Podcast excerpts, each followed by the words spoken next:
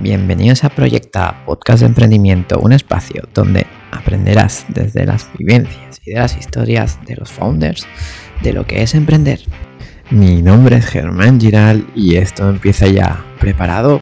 Pues muy buenas, bienvenidos un podcast más en Proyecta. Hoy volvemos a cruzar el charco para ir a Colombia y hablar con una emprendedora, con Tatiana Fontalvo, eh, CEO de BeatSport. Hoy hablaremos de toques, de emprendimiento y de mucho más. Muy buenas, Tatiana, ¿cómo estamos? Hola, ¿cómo estás? Bueno, feliz de estar acá y bueno, hablar un poco de deporte, tecnología, cripto, blockchain, aquí estaremos. Sí, lo que se vaya dando, ¿no? A mí siempre me gusta que los podcasts eh, se presenten un poco, eh, pues la emprendedora o el emprendedor.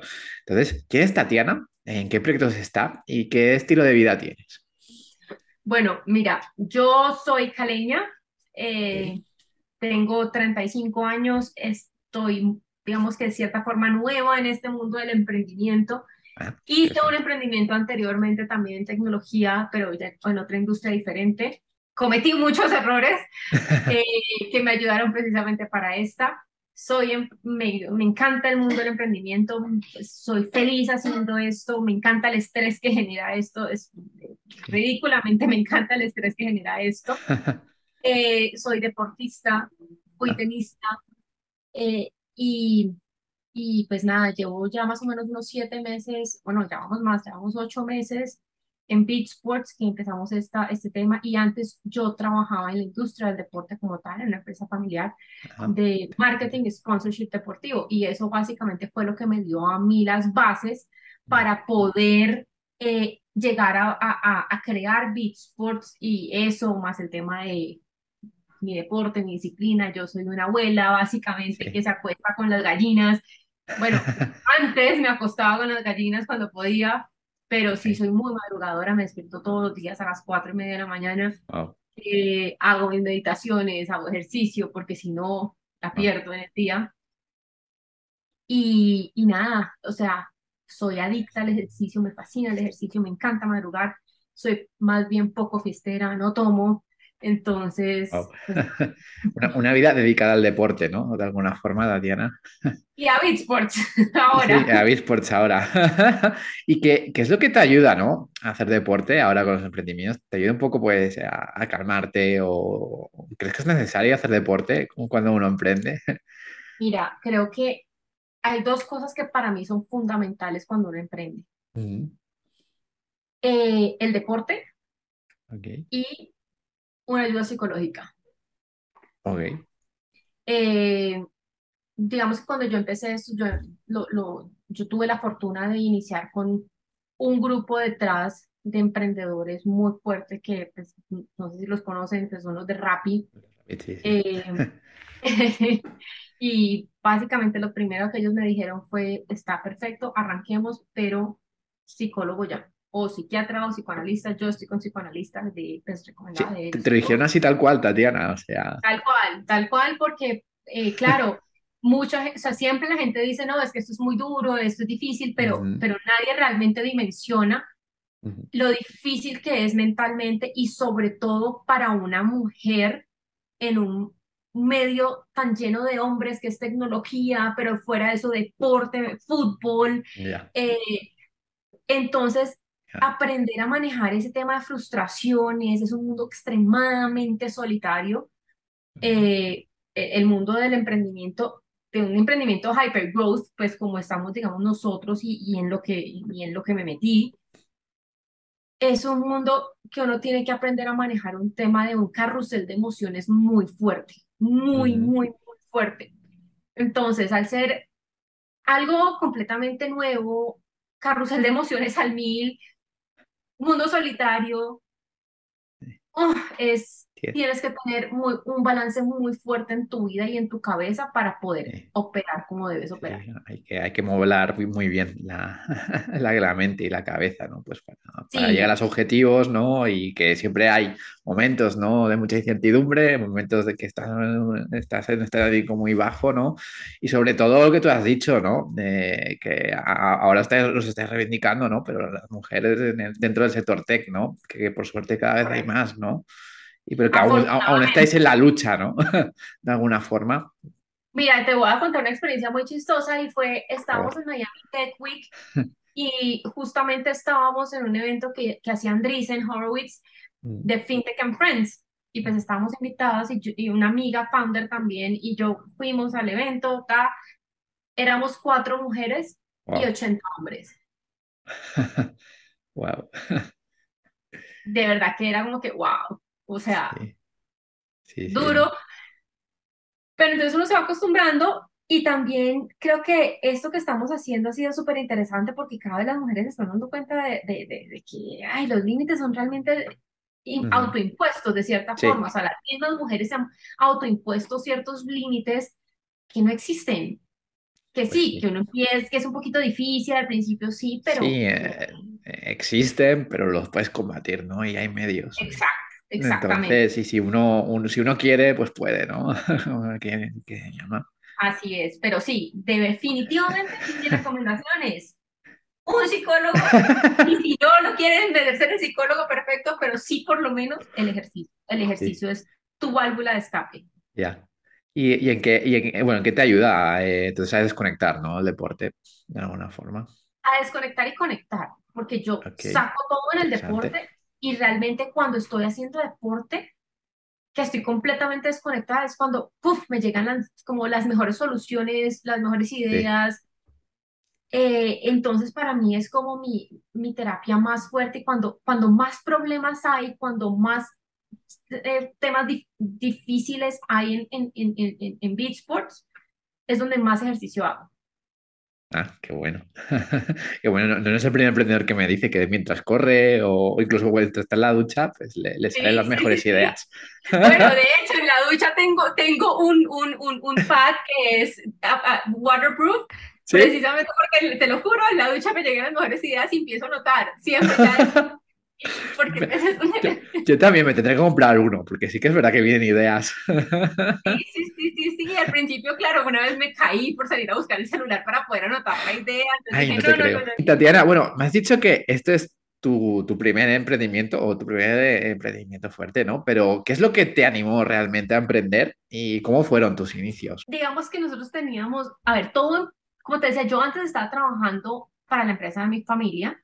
Ok. Yo estaba manejando dos clubes de fútbol grandes acá en Colombia. Nosotros manejando en qué sentido? En todo el tema de sponsorship. Nosotros éramos los que Mm, les estructurábamos todo el modelo de, de, de, de sponsorship y salíamos a conseguir los clientes. Es decir, básicamente éramos quienes les traíamos el dinero a los clubes.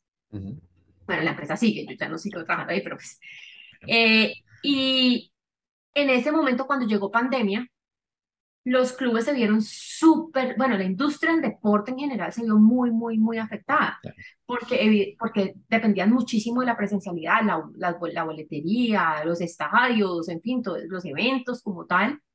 Y claro, empezaron a ver que sus fuentes de ingresos se vieron súper tambaleadas, por así decirlo, y empezaron a presionarnos, oigan, necesitamos dinero, necesitamos dinero, y nosotros sí, pero pues, pero pues, pues sí, pero pues, ¿qué hacemos? O sea, que- Claro. y empezamos a investigar junto con la mano de, de, de los clubes, a encontrar cuáles eran esos, esos, esos assets grandes que tenían los clubes, con qué se podía jugar, con qué no, y nos encontramos con algo súper interesante, y fue cuando llegamos al punto de los fans. En el punto de los fans les preguntamos, bueno, ¿y cuánto estamos monetizando sobre esto? Y la respuesta fue, ¿cómo así?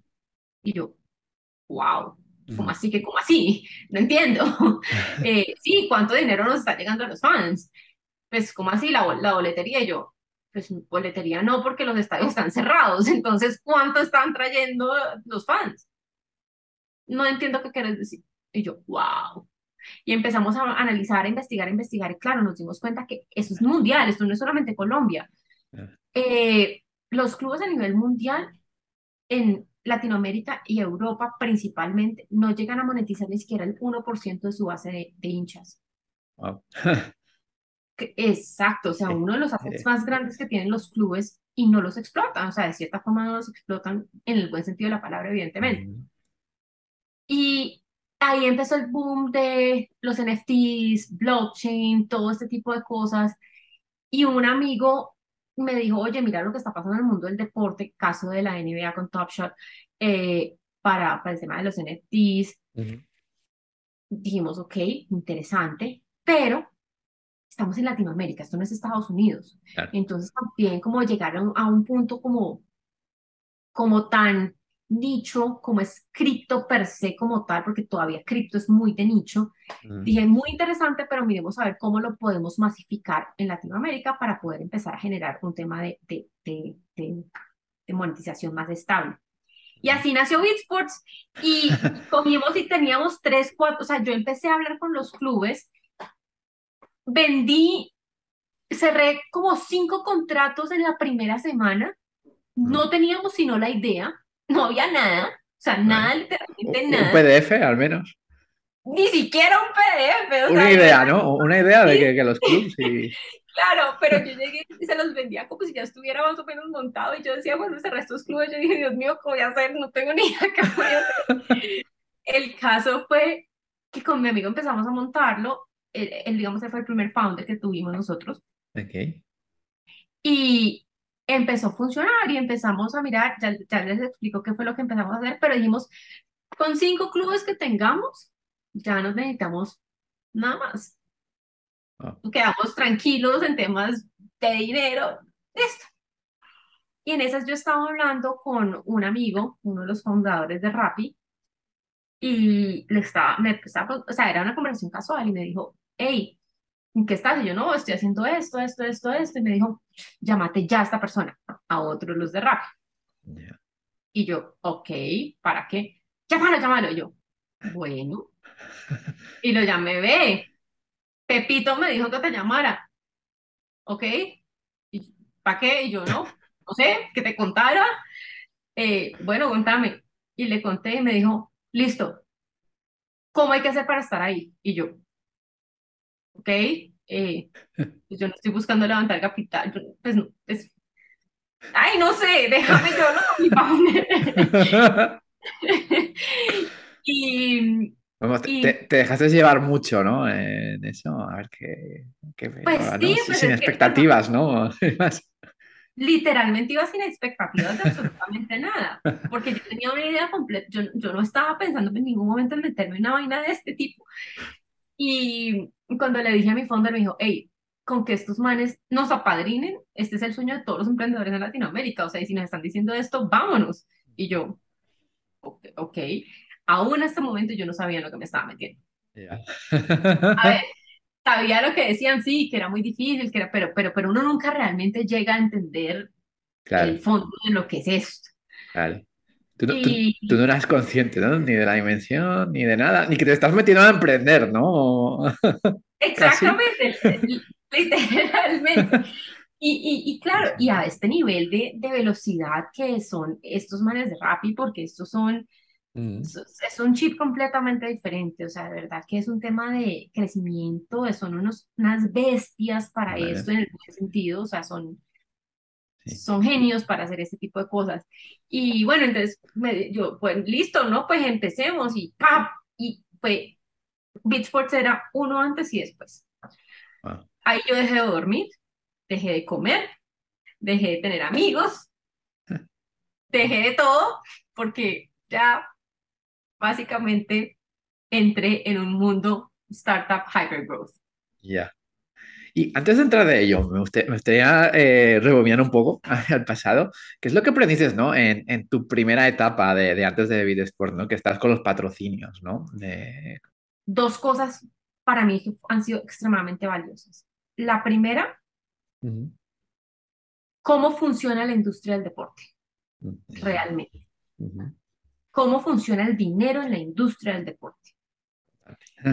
Y la segunda, que para mí es más valiosa todavía, es cómo negociar en la industria del deporte. Porque buenas relaciones, ¿no? En esta industria es difícil, ¿no?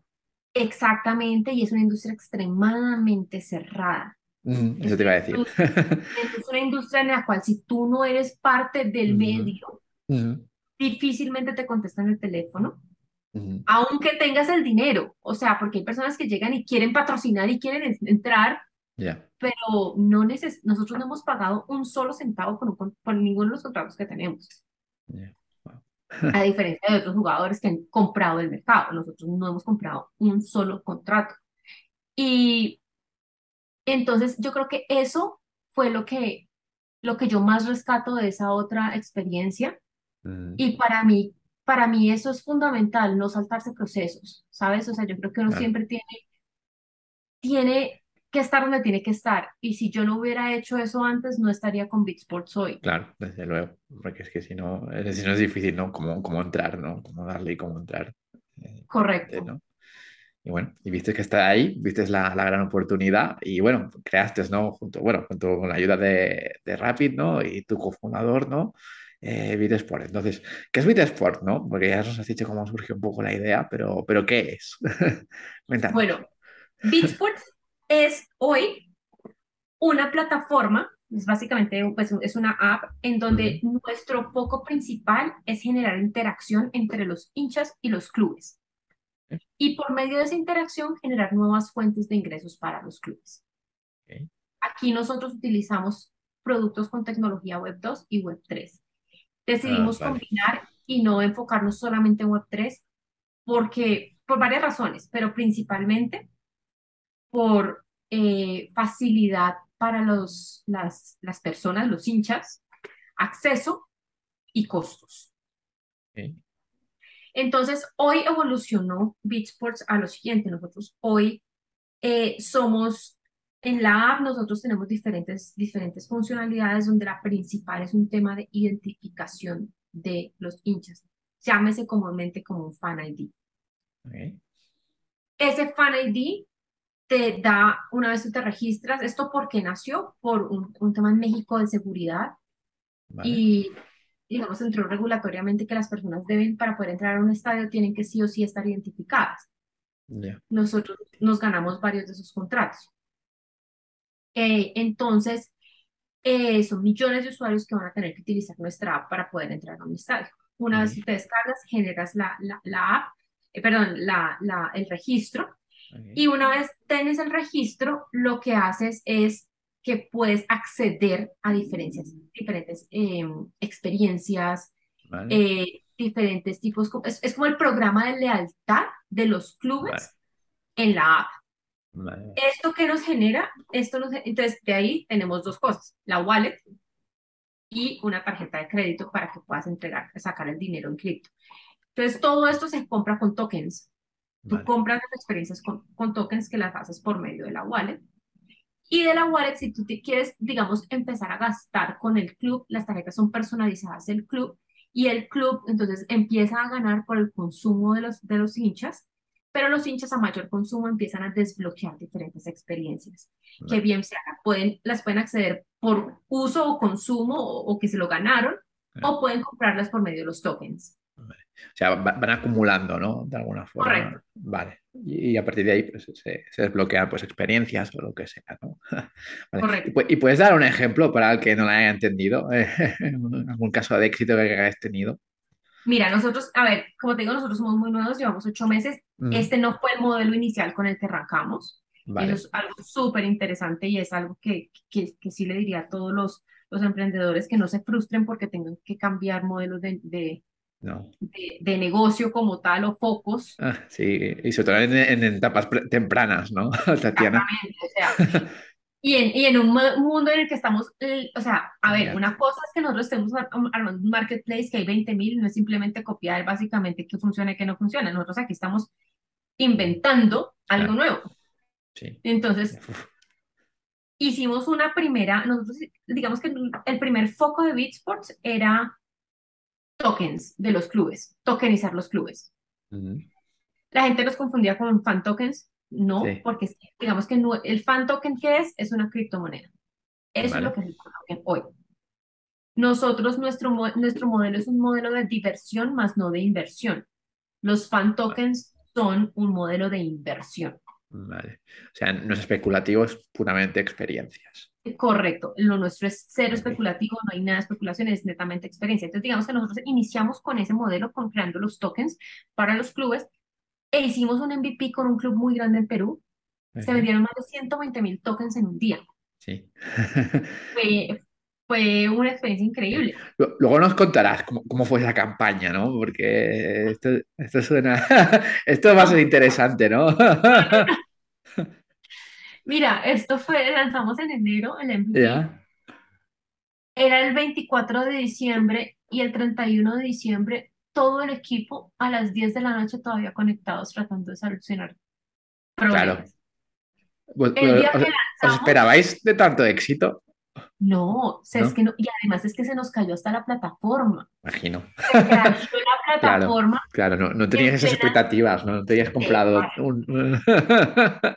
No, no, no, no, no, eso fue un desastre, ustedes no se imaginan lo que era eso detrás, todo, no, no, no, no, no, no, no, pero bueno, eso fue una maravilla de experiencia eh, el- con el club, fue increíble y ahí fue donde nos dimos cuenta también Mm, que había más formas de involucrar a los hinchas, no solamente dentro del mismo ecosistema del club, es decir, en una app del club como tal solamente, donde pues solo puedes comprar experiencias o, o merchandising o lo que sea, sino que el club puede estar vinculado con el día a día del fan. Por eso salió el tema de la tarjeta de crédito, que es de- realmente no es una tarjeta de crédito como tal, sino es una tarjeta de crédito prepaga porque está colateralizada con la cripto que tú compras y dejas en la wallet. entiende. Eh, espero que se entienda. No, a ver, es, es- realmente es súper sencillo. Uno se descarga la app, ¿Vale? recarga, recargas tu wallet y la puedes recargar incluso con una transferencia bancaria o en, o en cash, en puntos offline, puedes ir y recargar la wallet. Vale. Tú compras con dólares, pesos, euros, lo que tú quieras, puedes recargar y le pones 10 dólares, 10 euros, lo que sea. Esos 10 euros tú te los puedes gastar de dos maneras. O dentro de la app, esos 10 euros se convierten en 10 tokens. Y esos Vale, 10 tokens tú te los puedes gastar en, hey, esta vale, experiencia vale 3, tokens, entonces saco de ahí. O los puedes gastar en el supermercado, en Amazon, en donde claro. tú quieras, por medio de la tarjeta. tarjeta, ya, ya. Exactamente. Sí, sí, ahora creo que, ahora creo que se está entendiendo. Y entonces, eh, ¿cuántos clubes tenéis, no? Y, y en cuántos países estáis, no? Porque estáis en Colombia, pero estáis en Perú. Eh, cuéntanos. Y nosotros, o sea, tenemos contratos en cinco países en Latinoamérica. ¿Vale? De hecho, tenemos uno en España también. Ah, qué bueno. Eh, y tenemos más de 65 contratos firmados. Wow. Y lanzamos ya el primer club grande, grande, grande. Lo lanzamos el 12 de octubre en México. ¿Cuál es? Se puede saber. No, Y no, el 12 normalmente, normalmente est- estos clubes eh, ¿en qué, qué estáis más enfocados? ¿A, a fútbol, eh, baloncesto? eh? Sí, es, ese club que lanzamos es de fútbol, pero buena pregunta. Este modelo es, o sea, esto sucede en todos los deportes, no solamente fútbol. vale, Nosotros tenemos contratos con lucha libre, con Mm, boxeo, con tenis y con básquetbol. vale, vale, vale. Y de momento ahora, ¿en qué, en, en- en- dónde está funcionando mejor? En México, México es nuestro, nuestro mercado más grande ¿Pero este momento. México fútbol o, o qué? A ver, es que fútbol, fútbol es muy grande en México, Claro. pero la lucha libre también es Sí, lo, lo que te voy a decir, que la, la, la lucha libre y el boxeo también, ¿no? Son muy grandes en México. Entonces, digamos que, a ver, te lo voy a poner así. Por volumen de hinchas, Mm, fútbol, México es más grande. vale. Pero por volumen de consumición y transacción, lucha libre. Ah, ah, interesante este punto. Sí. Es muy interesante, muy interesante. Bueno, pues ahí estáis con el esto. Ya vayamos, vayamos más a, volvamos a ti, ¿no? Un poco más. Vayamos a momentos, Tatiana. ¿Cuál ha sido tu mayor momento de incertidumbre, ¿no? Nos has, nos has- nos has dicho unos cuantos, ¿no? Pero ¿cuál, cuál, cuál ha sido, ¿no? Pues para ti, dentro de tu emprendimiento. Mira, hubo un momento muy difícil, muy, muy, muy, muy, muy difícil para mí, que fue, a ver, uf, es que esto ya es emocional. Sí. Em, aprender a entender que de cierta, o sea, de cierta forma no. La realidad es que una startup es un negocio Ujú. Que va más allá de tus deseos y de lo que tú quisieras y de, tus, de lo que tú anhelas como tal. Es algo más grande por lo que estás trabajando. Claro. Y tomar decisiones que hay veces van en contra de, de, de, de, de tus deseos, no de tus principios, sino de tus deseos, porque jamás he tomado una decisión que vaya en contra de mis principios. pero sí de mis deseos. Por ejemplo, cuando tuvimos que tomar la decisión de traer a otro founder y, y negociar el porcentaje del primer founder. Ya. Eso fue muy difícil para mí, muy, muy, muy difícil. Pero- No, porque fue con quien empecé, ¿sabes? Ya. O sea, fue con quien empecé y ahora me tocaba decirle, mira, ya el negocio Ya. Outgrew you y te sobrepasó, por así decirlo, y pues ya no, no, no- ya no, ya, ya, ya tu valor de aportación en la empresa como, pues, digamos, de trabajo, no es a lo que está alineado en este momento. Ya. Bueno, también te va a volver a pasar cuando crezca con los empleados. Bueno, esa fue otra. Esa Ya. fue otro momento muy difícil que para mí, la verdad, ese momento me cambió más que el del founder. ¿Ah, sí? Y fue cuando tuvimos, como cambiamos la visión de negocio, porque al principio empezamos con un tema netamente de apps, de los Ujú. clubes, creando el tema de tokens, y ahorita cambiamos a todo este tema de Fan ID que se llama BD Pass, y ya la app, o sea, digamos que el, el foco de negocio cambió afortunadamente Ujú. para, o sea, es, es muchísimo más grande. El equipo que teníamos era para otra cosa, no Claro. era, digamos, para lo que se venía ahorita. Esto es un tema más DeFi, FinTech, ta, y tener que recortar a casi la mitad del equipo. ¿Cu- ¿Cuántos erais en esa época? En esa época éramos 80 Ya. Uf. y eso fue, eso fue para mí la decisión más difícil que yo he tenido que tomar en mi vida y que más me ha afectado emocionalmente. Para mí eso fue un antes y un después de mí como persona. ¿Y en esta decisión eh, estabas sola o, o te ayudó ver las personas? ¿Alguien? No, aquí en esta decisión, y, y esa es la importancia de tener un buen co-founder. Ok. Eh, mi co-founder hoy es, es, es, es, es- la verdad es que es mi primer mensaje en la mañana y mi último mensaje en la noche. Em, fue con ellos y fue con mi board. El board of directors fue básicamente quien, con quien analizamos el tema y, y, Claro. y pues sí, se decide, pero es a mí a quien le toca ejecutar. Entonces, sí, sí, sí. no estuve sola, pero se siente muy solo. Sí, sí, sí, sí, Porque al final del cabo-. Al final, de ca- al, al final de la historia, sí, entre todos se toma la decisión, pero como yo ejecuto, soy Claro, yo siempre. Claro, es, es-. Tienes, que dar la es lo que te voy a decir, tienes que dar la cara, ¿no? Creo que la he entendido, ¿no? Los empleados, de alguna forma, que siempre Fue muy bonito al Sí. principio y los empleados que quedaron, fue- a ver, te digo, también nuevamente fue un antes y un después para la empresa, porque Ok. con los empleados que quedaron, realmente la primera semana fue un- una semana muy dura emocionalmente para todos los, los empleados, Vale. pero después se dieron cuenta que quedaron los que, los que eran los adecuados para ese proyecto. Wow, Todo se volvió mucho más eficiente, ya.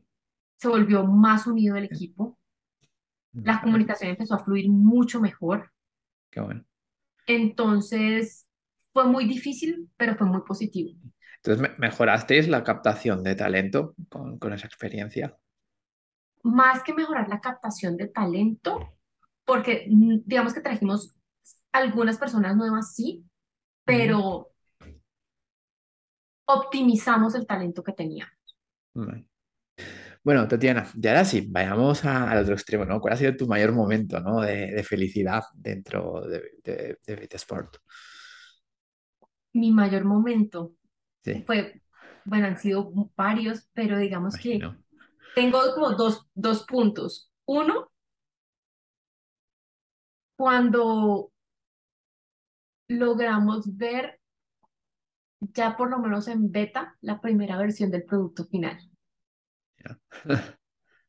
Literalmente hicimos hasta reunión de todo el equipo conectado, que tenemos equipo en todas partes. Eh, fue celebración, fue countdown 10, 9, ta, ta, ta, y ver cómo la eh, o sea, ver materializado tanto esfuerzo, tanto cambio, tanto ensayo Uf, ese fue uno de los momentos más importantes para mí, positivos. El otro fue cuando cerramos el equipo más grande de México. El equipo de fútbol más grande de México lo tenemos nosotros, lo cerramos. Ese momento fue extremadamente impactante, porque además nos reunimos con el dueño del club Bueno, y fue increíble.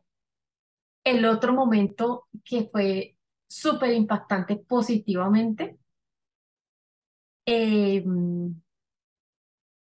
no, digamos que esos dos han sido como los, los, los, los, los el tercero te lo quedas para ti, Tatiana.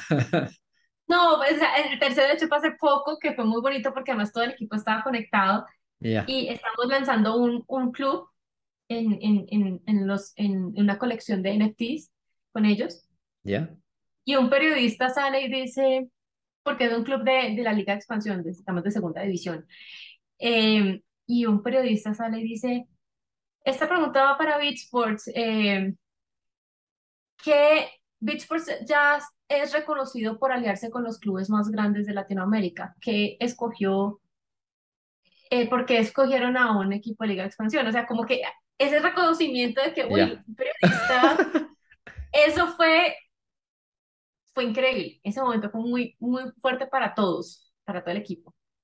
¿Y tú, tú qué pensaste cuando? y había otro, pero ese ya es un tema más personal. Es más, cuando Forbes me llama a decirme que si quiero ser parte de la portada de Forbes Colombia.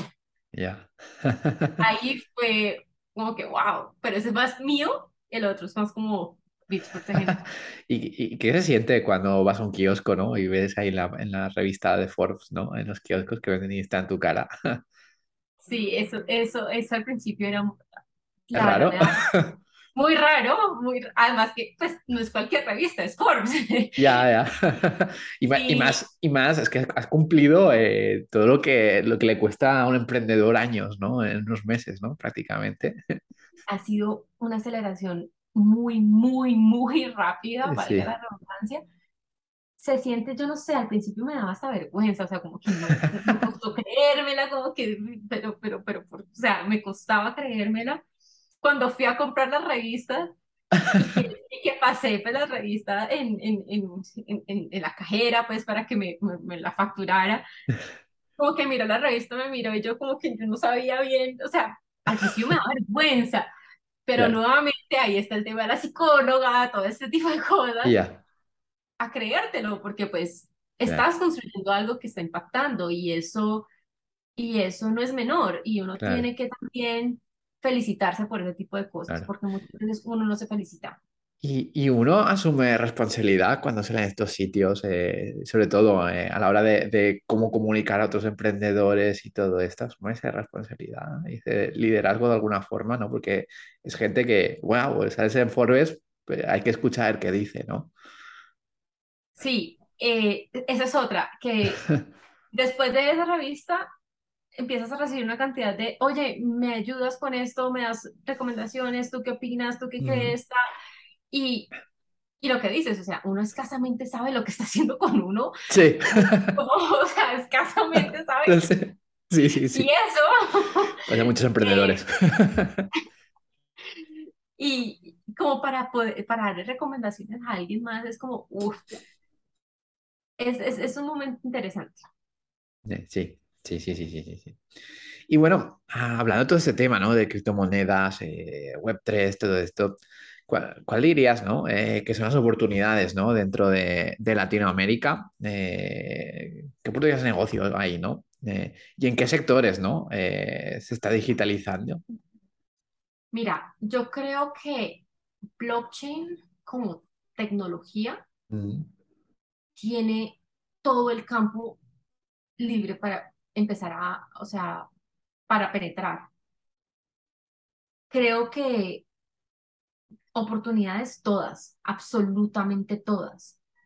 Trabas también, porque precisamente lo hemos vivido como, como es un tema nuevo, los reguladores, eh, los temas legales, como no se entiende todavía bien qué es, hay muchas trabas y, es, y no es tan sencillo. Ah. El tema cripto. Cripto Mira, cripto para mí es una maravilla, es literalmente una maravilla porque te empieza a dar unas libertades impresionantes, pero que nuevamente está en una zona gris. Y Sí, no porque uno quiera, porque para uno sería perfecto que lo no, regulen y es más fácil y claro, es, porque es nuevo. sí, es nuevo. Eh, pero yo creo que esa combinación entre Web 2 y Web 3 es oportunidades todas, en industrias todas. Es que uno creo que uno puede digitalizar absolutamente todo. ¿Y do- do- dónde crees que, en qué sectores, ¿no? ¿Crees que va a haber un cambio ya de forma inmediata o, o bueno, como en vuestro caso, ¿no? De, de forma pues pausiva, ¿no? Hacia ahí. Mira, el deporte es uno de ellos todavía. Y Mm, te lo digo porque es que el 80% de los hinchas en Latinoamérica todavía ni siquiera está bancarizado. ya, Es un número extremadamente alto. Que es parte de lo que nosotros queremos hacer con estas soluciones de facilitarle la vida a los hinchas, claro. poder empezar a digitalizarlos. y estos hinchas eh, entienden todo lo que es el blockchain y todo eso. Hay que facilitarle mucho vocabulario. No, Sí, nosotros no hablamos de wallets, hablamos de billeteras, vale, hablamos, no hablamos de tokens por lo general, sino que hablamos de puntos.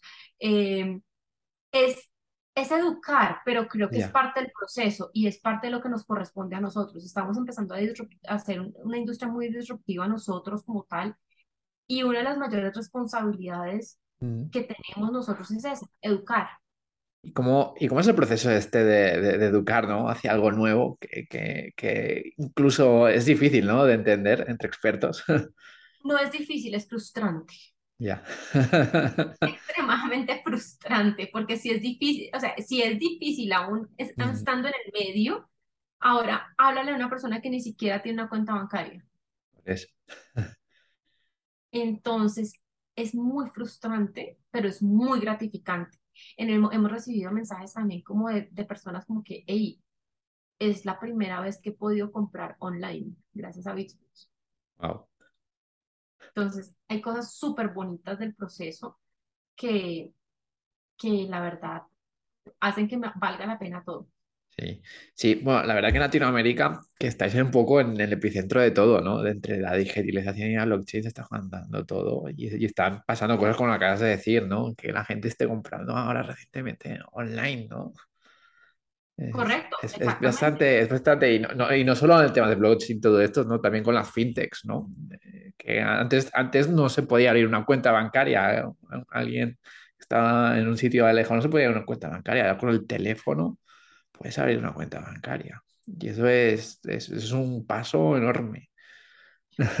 Sí y no, porque precisamente esa fue una de las barreras que nosotros nos encontramos, Ok, porque, y que tienen las fintechs en este momento, que estamos, estamos viendo también cómo, cómo, cómo evolucionar eso, por los mismos reguladores. Todavía son de, no el siglo pasado, claro, sí. siete siglos atrás. Entonces, eh, aunque tú puedas abrir una cuenta con tu celular, de todas maneras te exigen una cantidad de cosas Ya. que por eso la gente todavía no se digitaliza. Mm, ¿Cuál es la diferencia con Beachsports?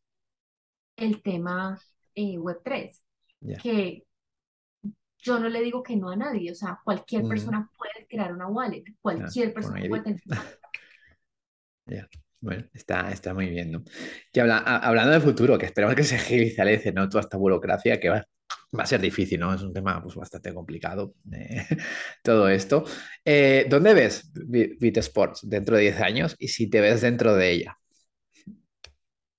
Espero verme dentro de ella, sí. Me, han contestado eh, varias cosas, ¿eh? Con estas preguntas. Te sorprendería.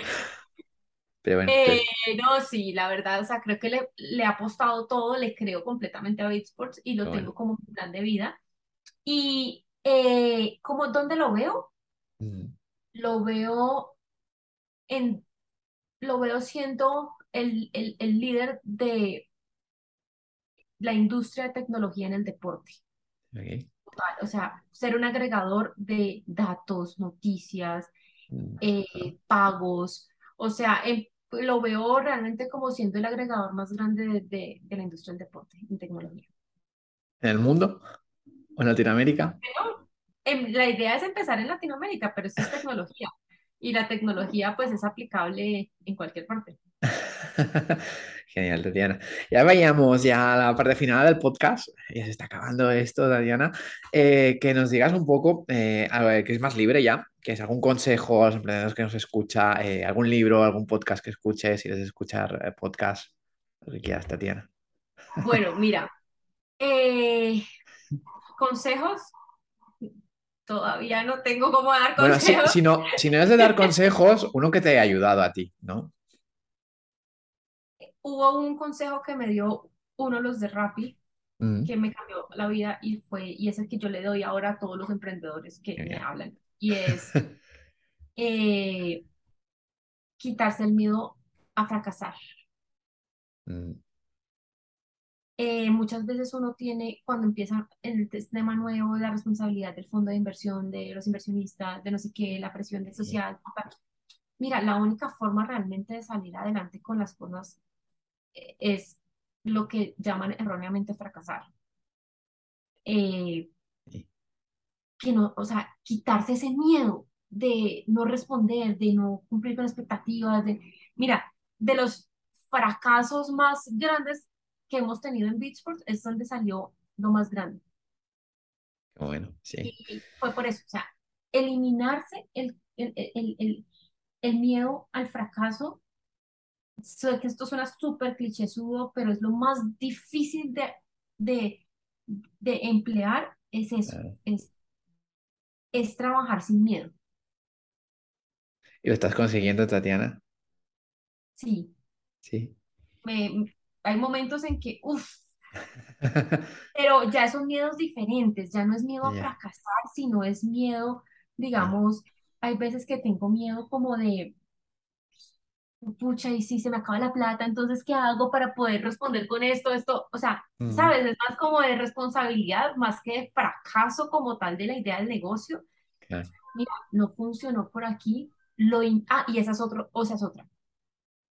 que eso sí, digamos, lo, lo aprendí yo conmigo, con mis cosas, y es, uno, no, es muy importante no apegarse a las ideas. Uy. ¿Y esto, esto lo aprendiste a base de, de- de errores? de golpes ¿De duros. golpes? Te iba a decir de hostias, aquí se llama de hostias. Sí, sí, sí, tal cual, a punta de hostias. eh, no apegarse a las ideas. Uno puede tener una idea muy bonita, muy chévere, y puede haber dos cosas, que el mundo todavía no esté listo o que simplemente sea mala y no funcione, punto. Pero, pero, que me pasaban las dos, ¿eh? Y ya. en Beatsports. Pero digamos que el no apegarse a una idea y entonces tiene que ser aquí, por aquí, y así, así, así, es lo que nos ha permitido crecer de la manera que hemos permitido, que hemos podido crecer, porque somos adaptables. Sí, Genial, genial, genial. Me gusta que has habías sacado esta, esta parte de- del fracaso, ¿no? Porque es que a veces, a veces, bueno, aquí en España eh, parece que el emprendedor eh, sea una máquina de levantar rondas, ¿no? Es que no se vea todo lo- el trasfondo, ¿no? que hay detrás.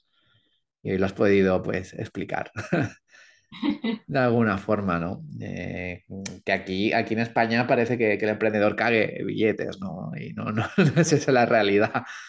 No, hay que nada. humanizar al emprendedor. lejano más bien de la realidad. Sí, sí, sí, hay que, hay que humanizar un poco el, emprendedor y hoy espero que se haya conseguido, Tatiana. Bueno, espero haberlo logrado. Y bueno, un libro, Sí, digamos un libro también, eh, para mí, uno de los libros más interesantes es, primero, Hard Things About Hard Things. Ya, mira, muy, muy ligado, ¿no? Todo lo que hemos hablado. Es un libro que la verdad fue, fue, fue bien, bien interesante para mí. Y el, ese es de Ben Horowitz, eh, uno de los fundadores del Drizen. ya, Y el otro libro que, eh, que, que- que es, es extremadamente práctico es Fundraising. me suena. Y es súper cortico, súper al grano, pero creo que cualquier emprendedor, antes de empezar a levantar dinero, debería leerlo. Qué bueno. Pues nos quedamos con estos libros, con estos consejos, pero antes de despedirnos, eh, Tatiana, ¿cómo te podemos encontrar? eh, redes sociales, eh, página web.